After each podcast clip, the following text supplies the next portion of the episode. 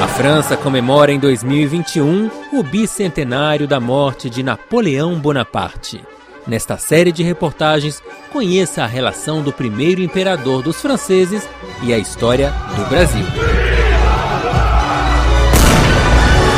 No capítulo de hoje, a invasão de Portugal por tropas napoleônicas e a transferência da corte portuguesa para o Rio de Janeiro.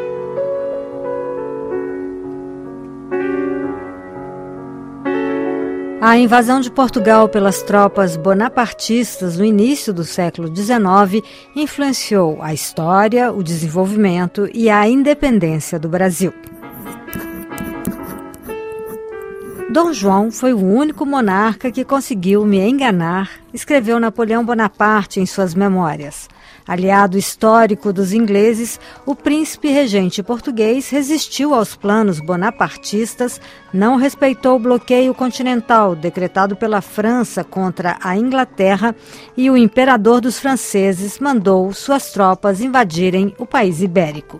Mas ao chegar a Lisboa, o general Junot encontrou a cidade praticamente vazia. Dom João e a corte portuguesa haviam embarcado para o Brasil. Se a versão de uma fuga de um príncipe medroso ainda circula, ela é hoje questionada, explica Lúcia Bastos, professora da UERJ. Hoje, né, nos, nos novos estudos, você não considera mais uma fuga, porque esse foi um ato pensado, planejado a estratégia de transferir a sede da corte para a mais rica e vasta colônia do Império Português visava impedir que a família Bragança caísse nas mãos dos franceses, como aconteceu com os Bourbons na Espanha, segundo José Paulo Pimenta, historiador da USP. Essa corte portuguesa não queria a independência do Brasil. Essa transferência ela foi feita justamente para manter a unidade do Império Português para preservar o Império Português e preservar, claro, a família real portuguesa e o seu poder.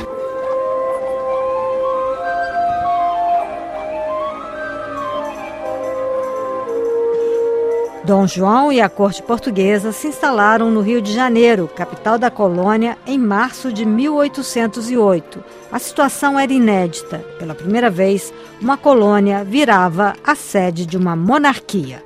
Toda a estrutura burocrática e administrativa foi transplantada de Lisboa para o Rio de Janeiro, uma pequena cidade de cerca de 60 mil habitantes, majoritariamente escravos e descendentes de africanos, que passou por grandes transformações para se tornar a capital imperial.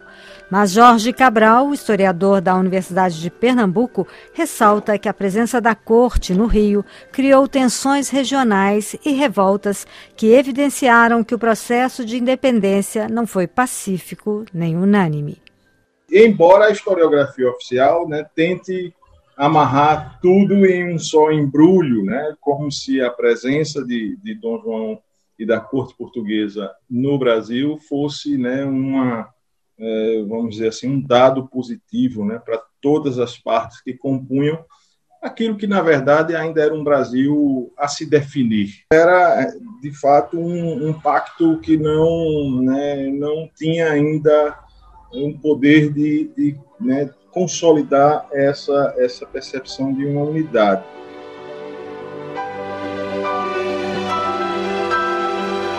Apesar de Napoleão não representar mais uma ameaça desde 1815, Dom João preferiu ficar no Brasil, conta João Paulo Pimenta, da Universidade de São Paulo.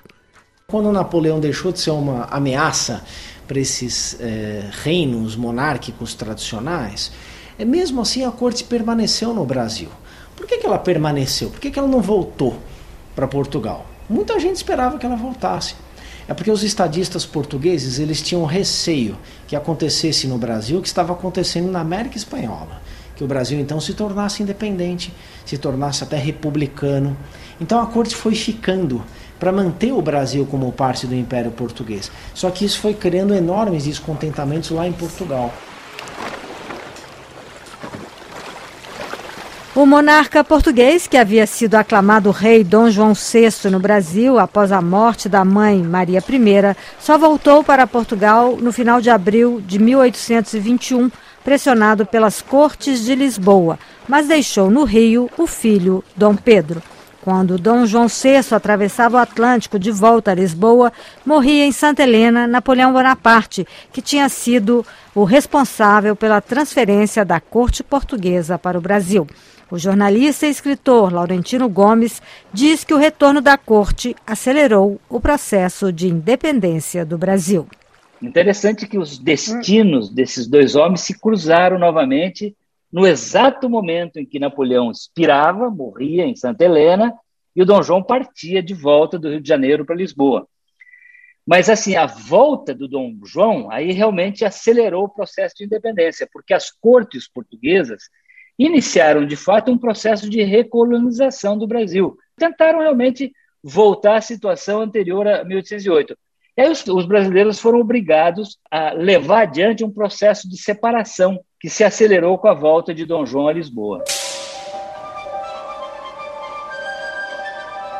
Dom Pedro, casado com Dona Leopoldina, cunhada de Napoleão Bonaparte e admirador do imperador dos franceses, proclamou a independência em 7 de setembro de 1822 Influenciado pelas ideias liberais, ele instaurou uma monarquia constitucional no Império do Brasil. Você ouviu um episódio da série Napoleão e o Brasil. Reportagem de Adriana Brandão e produção sonora de Pierre Zanuto.